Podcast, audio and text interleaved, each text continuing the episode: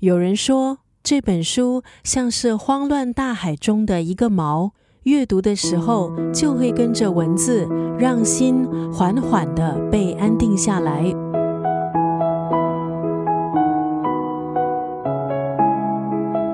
他写人生的成就和挫折，探索生活的勇气和挑战。他写离世还有道别，分享如何学会拥抱生命的无常。他写单恋的苦涩，还有甜蜜；写旅行的意义。今天在九六三作家语录分享黄简的散文集《生活是有恃无恐》。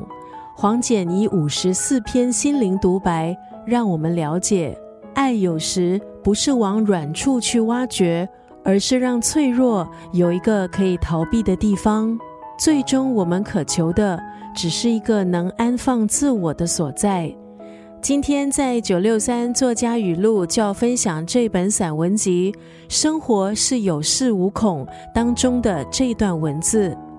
多年来，我们不够有意识的去疼爱自己的身体，我们从未想过这样的肉身是有终点的。